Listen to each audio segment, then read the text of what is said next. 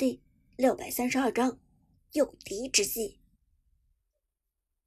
别墅一层，被反虐了一波的白月等人心情都不是太好。先是下路击杀大宝剑亚瑟，之后游走中路送走了白月的小乔，再来到上路野区，成功三杀剑客的露娜、马俊的张飞和张哲伦的魔凯。对面长歌的公孙离实在是太嚣张了，这一把把白月这边的五个人打了个对穿啊！这样的耻辱真是奇耻大辱，这根本没有把白月放在眼中。白月大口大口喘着粗气，咬牙道：“真是欺人太甚，欺人太甚啊！”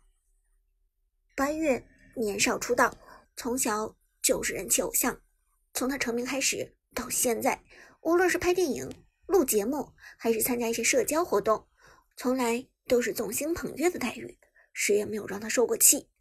然而今天长歌的公孙离却狠狠压制了他一下，让他体验了一把痛不欲生的滋味。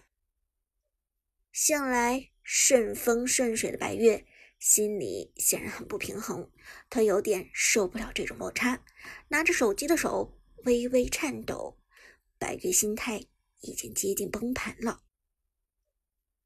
相对来说，天王张哲伦的心态就好得多。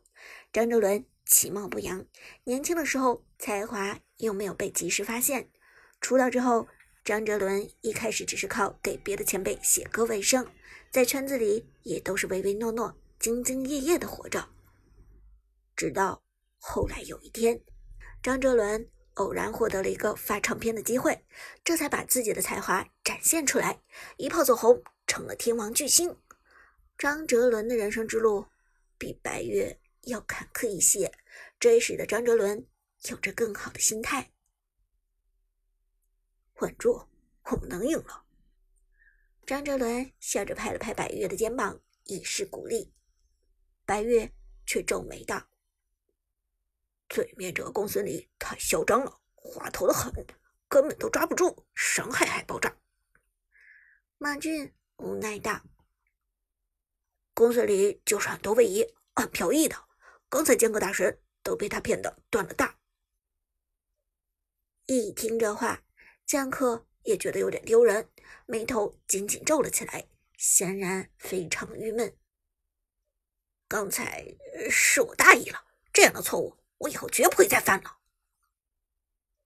白月一口恶气没有地方发泄，干脆就发泄到剑客的身上。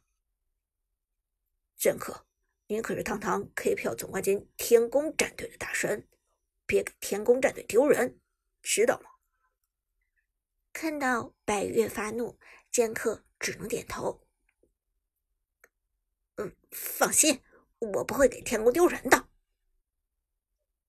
别墅二层，米粒这边的气氛则是一片欢腾。长歌大神名不虚传，佩服佩服！高松笑着说道，同时在长歌的带领下清空了对面的野区。转身回去，大家抱团拿下了第二条暴君。到目前为止，双方的基差基本已经成型。公孙离这一波人头拿的经济。已经反超了对面的露娜。正当大家都觉得这场比赛已经稳操胜券的时候，下路的米粒又被偷袭了。是露娜和张飞这两人复活之后，帮助露娜拿下了野区的蓝 buff。随后趁着苏哲和其他人还在上路拿龙的时候，直接突进米粒的钟无艳。剑客。虽然打不过长歌，但终究还是职业选手。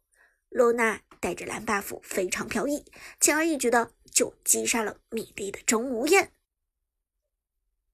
可恶，居然又来杀我！米粒咬着牙说：“长歌，给我报仇！快去给我报仇！”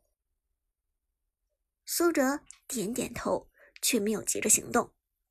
如果现在赶去下路，那么，露娜和张飞肯定早就跑了。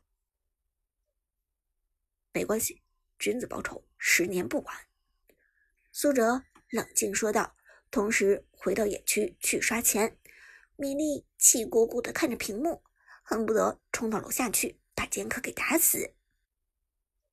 而对面的剑客显然明白长歌是个难啃的骨头，接下来的行动中已经开始有意识地避开长歌了，从下路离开露娜，游走中路，又开始对高松的嬴政下手。哎妈呀，来抓我了！高松警惕地说道，连忙一个闪现回到了塔下。这个时候，好在苏哲的公孙离在附近，冲出去吓唬了一下对面的剑客，把他的露娜给吓走了。苏哲看穿露娜的抓人诡计，连忙提醒道：“上路的庄周小心一点，他们都过去了。”庄周死过太多次。现在已经有了心理阴影。听见苏哲的话之后，庄周连忙快速往高地撤退，一眨眼的功夫，直接从防御塔下退到了高地上。苏哲看到这一幕，简直就哭笑不得。大哥，你稍微撤退一下就可以了，撤回老家很没面子的好不好？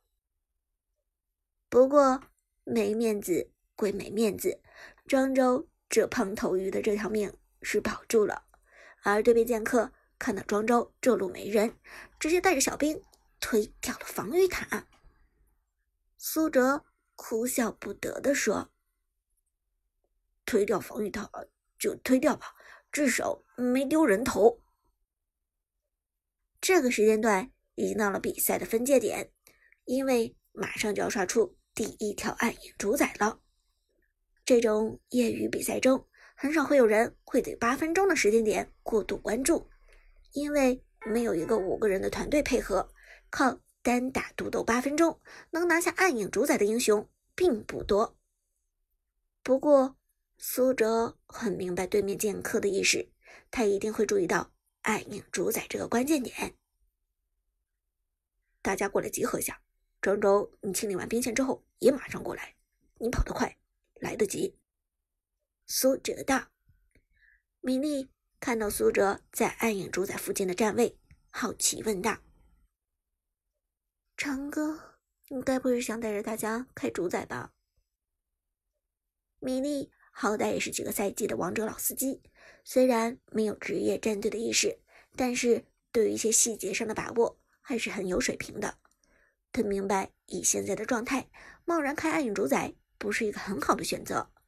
米莉战队这边的人，除了苏哲之外，普遍缺乏意识和经验，不会做视野，不会卡走位，甚至不会在关键时刻抢龙。